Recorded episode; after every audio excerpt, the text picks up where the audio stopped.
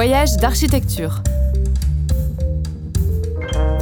20 leçons grandeur nature à la découverte de l'architecture d'Île-de-France.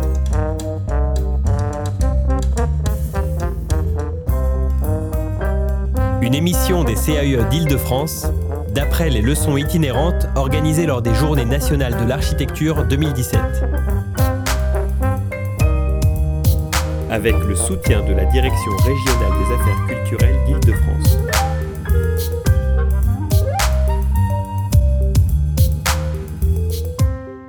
Leçon numéro 12. Des petits et des grands ensembles. Un reportage de Léa Minot. Alors je, je rassemble un peu les numéros 12. Après la Seconde Guerre mondiale, il a fallu reconstruire les villes et les agrandir afin d'accueillir la nouvelle génération de baby boomers. C'est en effet près de la moitié du parc immobilier actuel qui est bâti à cette époque. Et c'est donc naturellement en hauteur que les constructions se profilent pour libérer de l'espace au sol et y installer des jardins. Mais comme il faut faire vite, les techniques de préfabrication sont largement utilisées. Une contrainte qui va forcer l'ingéniosité des architectes et des urbanistes, lesquels inventent là une nouvelle forme architecturale. Premier arrêt. L'immeuble de Jean Dubuisson, avenue du commandant Mouchotte, juste au-dessus de la gare Montparnasse. Un voyage en car et à pied commenté par Alain Sanson et Laetitia Grégy. Est-ce que c'est bon pour toi Peut-être un petit mot sur Jean Dubuisson d'abord. Jean Dubuisson, c'est un architecte euh, français qui est assez important euh, pour sa production sur la seconde moitié du XXe siècle. Euh, il est premier Grand Prix de Rome en 1954. Il va avoir une production euh, assez importante et une place dans le domaine de l'architecture euh, qui va être tout autant importante. Son agence va être en activité jusqu'en 1983. Elle sera euh, d'abord reprise par une partie de son équipe et ses descendants. Et puis en 1995, l'ensemble des archives de, l'agence de Dubuisson sera versé à l'IFA, à l'Institut français d'architecture. Et pour la petite euh, anecdote, euh, les, archives de Dubuisson constituent l'un des fonds les plus importants de l'IFA, euh, qui représente un peu plus de 80 mètres linéaires de, de stockage d'archives. Vous voulez qu'on avance un peu sur, le, sur la terrasse? Comme ça, on verra le, le retour en L. Et si vous avez des questions, n'hésitez pas. Ici, pour euh, cet immeuble avenue du commandant Mouchotte, le projet commence en 1959 et se terminera en 1966. Euh, ici, on n'est pas dans un contexte de reconstruction euh, à, de, de, grandes démolitions euh, qui ont eu lieu pendant la guerre. En revanche, le projet s'inscrit dans un contexte de reconfiguration urbaine qui a été pensé en même temps que la, gare Montparnasse et euh, tout le quartier euh, Maine-Montparnasse. Et Jean Dubuisson disait que euh, lui, il avait eu comme contrainte de respecter strictement cette enveloppe du bâtiment, c'est-à-dire que la forme de la barre était déjà prédéfinie et que lui avait dû rentrer son programme de logement à l'intérieur de celle-ci.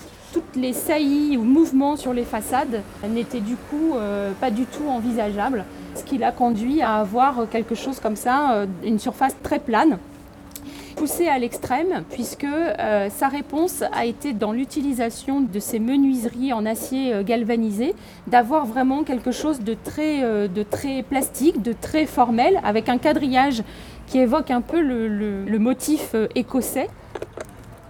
C'est un ensemble qui représente un peu plus de 68 000 mètres carrés de surface habitable, de surface de plancher. Alors certes, ici on est dans un exemple où l'échelle même du bâtiment rend ce motif un petit peu abstrait. On a du mal à, compter le niveau des, étages, à se repérer hein, sur, cette, sur cette façade. Mais on a une façade qui est complètement libre, une façade rideau 100% vitrée. Il n'y a pas d'éléments porteurs sur la façade, contrairement à ce qui pouvait se faire dans l'architecture euh, classique. Il s'est servi de, ce, de, ces nouveaux procédés constructifs, hein, euh, typiques du mouvement moderne, pour euh, travailler généreusement la question de la lumière à l'intérieur des logements. Vous voyez, et donc logiquement sur le côté, vous voyez les petites fenêtres, on peut les ouvrir. Oui, on peut vous Sur la partie haute, mais sur la ouais. partie basse, on ne peut pas.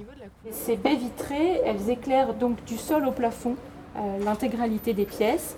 Et la ligne horizontale qui est euh, entre les deux euh, lignes horizontales de niveau de plancher sert à accueillir une tablette ou un bureau ou une desserte, donc constituent du mobilier à l'intérieur du logement. Je vous laisse passer, donc vous avez plusieurs, euh, plusieurs pages ici, quelques, quelques photos justement des logements et de ces tablettes qui sont le long des, des fenêtres. Si vous n'avez pas d'autres questions, on va reprendre le car et poursuivre notre voyage vers Créteil.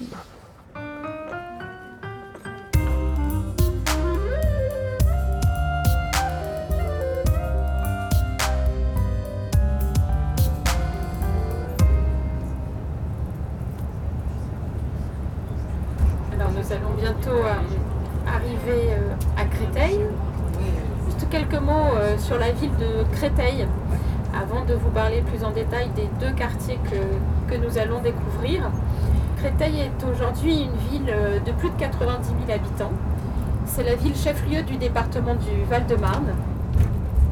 Donc là, vous pouvez suivre Créteil Centre et c'est indiqué Montmélie, La partie du Montmélie euh, vers laquelle nous nous dirigeons, euh, c'était des- de grandes euh, cultures euh, céréalières et puis des vignes également qui étaient installées sur, sur les coteaux en descendant vers la Marne.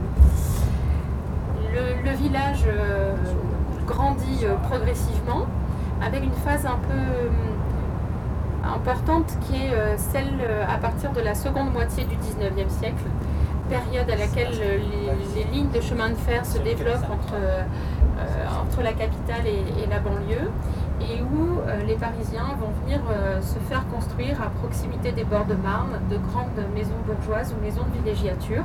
Et ça va être surtout après la Seconde Guerre mondiale, justement, que le territoire de Créteil va connaître une phase d'urbanisation importante, avec d'abord la construction d'une cité de transit, la cité des Petits Prés euh, Sablières, et puis dès 1955, la construction du quartier du Montmélie, que nous allons euh, bientôt traverser. Un quartier de logement euh, d'habitation euh, de l'urgence pour accueillir les nouvelles populations qui arrivaient, mais qui devaient être juste en transit et qui ensuite devaient euh, avoir d'autres opportunités de logement plus pérennes par la suite. Là, il faudra sortir sur la droite. Donc le quartier du Montmélie se développe juste derrière euh, les lignes euh, de métro. On est dans une typologie euh, caractéristique des grands ensembles que sont des tours et des bars. C'est donc un quartier qui va être construit en deux étapes. D'abord la partie est de 1955 à 1964. Ensuite la partie ouest de 1964 à 1967. Et en tout, sur euh, plus de 90 hectares, euh, c'est 5600 logements qui vont être euh, construits en un peu plus de 10 ans sur les deux phases. 5600 logements qui du coup permettent d'accueillir une nouvelle population au sein de la ville euh, de plus de 18 000 habitants, ce qui est quand même considérable, puisque à cette période euh, après la Seconde Guerre mondiale, le nombre d'habitants à Créteil était justement euh, en dessous de cette valeur de 18 000 habitants. Donc ça a d'un seul coup doublé la population. Là, on pourra euh, au feu prendre à gauche. C'est aussi un quartier qui vient de faire l'objet d'un projet de renouvellement urbain. La plupart des bâtiments ont, eu une réhabilitation, les menuiseries ont été changées. Euh, pour beaucoup, il y a eu un travail d'isolation thermique euh, par l'extérieur et ensuite de, de ravalement. D'un point de vue typologique, on retrouve euh, vraiment les typologies de tours et de bars qui sont caractéristiques ben, de l'architecture des grands ensembles, issus des théories des architectes et urbanistes du mouvement moderne. Et surtout, ce qu'on peut constater euh, ici dans ce quartier, c'est que cette forme urbaine de tours et de bars permet euh, d'implanter un très grand nombre de logements sur le site, mais de libérer euh, le sol et de composer l'espace public avec des aires de jeu pour les enfants, des terrains de sport, des espaces publics et des parcs assez généreux et très bien entretenus ici, qui sont vraiment le point fort de, cette typologie urbaine. On a vraiment l'impression d'un quartier implanté dans un grand parc. Il n'y a aucun commerce. euh, Il y a un marché devant lequel nous passons, un collège, des écoles. Euh, voilà, il y, a, il y a pas mal d'équipements sur le quartier qui, c'est vrai, ont été réalisés dans un deuxième temps Et peut-être que c'est d'ailleurs là un des points euh, un peu critiques euh, de ces quartiers euh, qu'on appelle les grands ensembles, c'est que dans leur première phase de construction, la priorité était donnée au logement, puisque c'était l'urgence absolue, et que les équipements qui devaient être financés par ailleurs par l'État ou les collectivités territoriales, malheureusement, n'ont pas pu voir le jour dans les, dans les mêmes temporalités. Et c'est dans un second temps seulement que les équipements ont été euh, implantés. Donc parfois, ça, ça a largement fait défaut. C'est d'ailleurs pour ça que certaines critiques ont émergé à ce moment-là, sur qu'on a appelé euh, des cités dortoirs, euh, des cages à lapins, etc. Je reprends mot pour mot les, mots des, des, journalistes de l'époque. C'est que justement, ces quartiers pouvaient être défaillants en équipement. Aujourd'hui, c'est plus le cas. Hein. On le voit bien là dans le quartier du Mont-Mély. C'est un quartier euh, dans lequel il y a euh, tous les équipements nécessaires et qui est largement desservi par les transports en commun. Vous avez la ligne de métro qui est la ligne 8 qui est en contrebas. Et vous avez sur l'ensemble du quartier 5 euh, bus qui le traversent. Là, on va prendre tout droit. et au bout, il faudra prendre à droite pour reprendre la nationale 19. Donc la construction du quartier du Mont-Mély a été une phase d'urbanisation assez importante pour la ville de, Créteil. Mais ça ne s'est pas arrêté là. Quasiment dans le même temps euh, que la construction du quartier du Mont-Mély, s'est construit le quartier des Bleuets. on y va justement.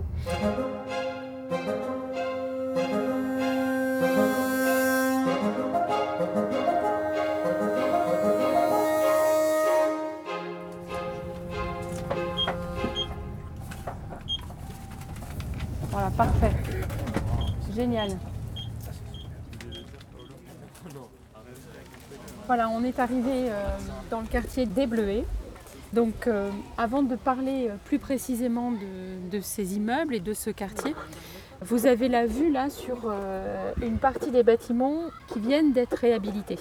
Mais avant, je voudrais revenir sur quelques éléments de contexte et notamment sur les théories des architectes et des urbanistes du mouvement moderne. Donc, euh, les architectes euh, de l'époque vont rassembler un certain nombre de pratiques et de manières de faire dans un document qui s'appelle la Charte d'Athènes, qui a été rédigé par Le Corbusier. Donc l'idée c'est d'abord de se dire que les, bâtiments ne vont plus être accolés les uns aux autres mais distincts, séparés, de manière à avoir euh, le plus de, de développé de façades possible et de fait le plus de fenêtres d'ouverture possible. Les, bars et les tours sont positionnés les unes par rapport aux autres en fonction de leur enseignement.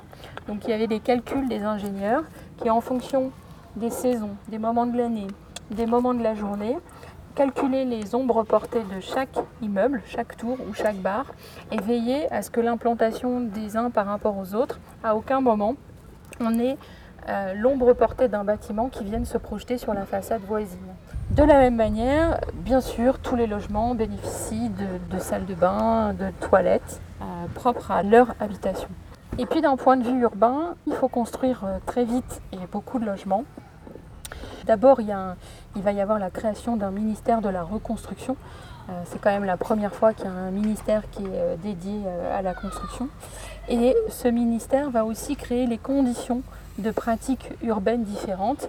Les architectes et les urbanistes vont pouvoir faire abstraction du découpage parcellaire pour pouvoir concevoir des ensembles suffisamment grands pour construire euh, beaucoup, beaucoup de logements, puisqu'on est en pleine crise. Je rappelle le contexte de l'hiver 54, euh, l'appel de l'abbé Pierre euh, suite au décès d'une petite fille pendant, qui dormait dehors avec sa famille pendant cet hiver-là. Alors, peut-être ce qu'on peut faire, c'est se balader un petit peu dans le quartier? Bonjour. Bonjour. On fait une balade dans le quartier.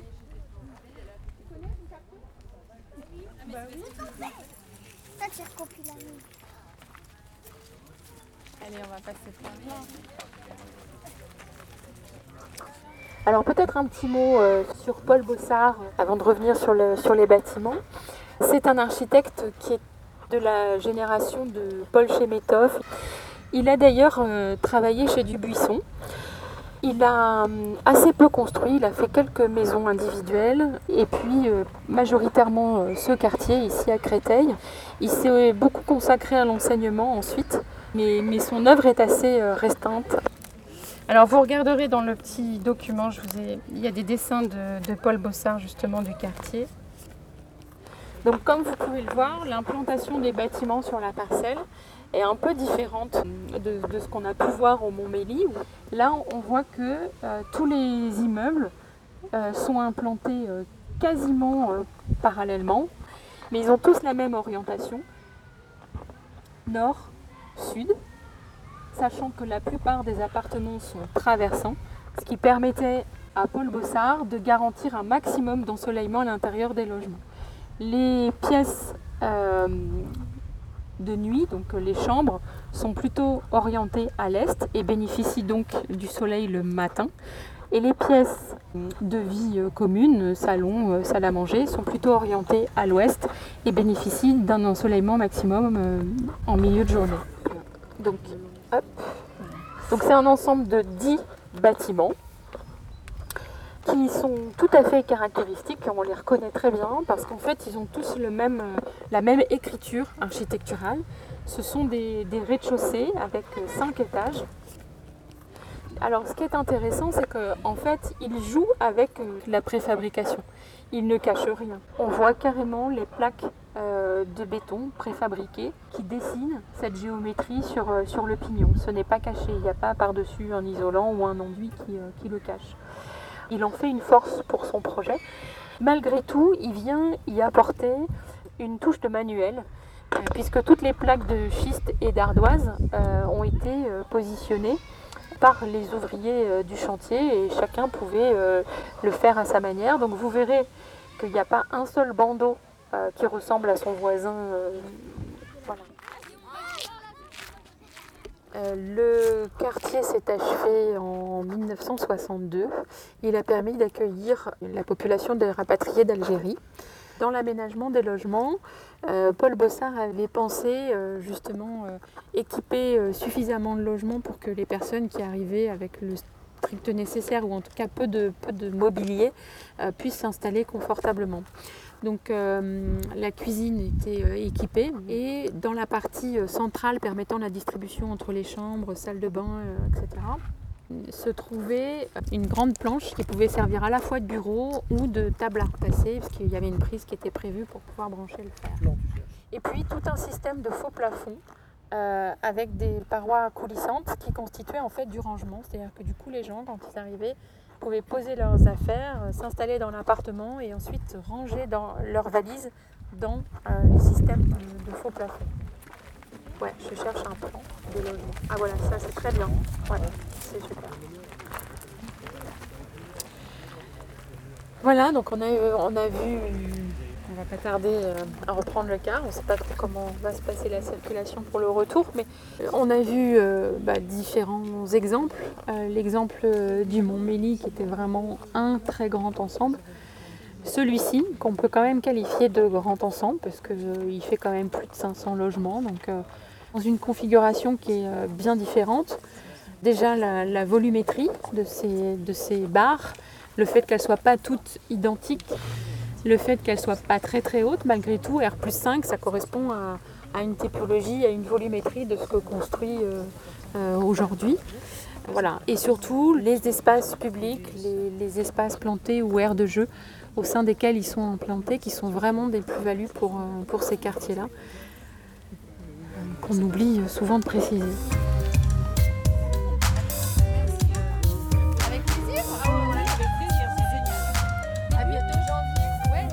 Voyage d'architecture. Une émission des conseils d'architecture, d'urbanisme et de l'environnement d'Île-de-France. Enregistrée le 15 octobre 2017 à l'occasion des Journées nationales de l'architecture. Avec le soutien de la Direction régionale des affaires culturelles d'Île-de-France.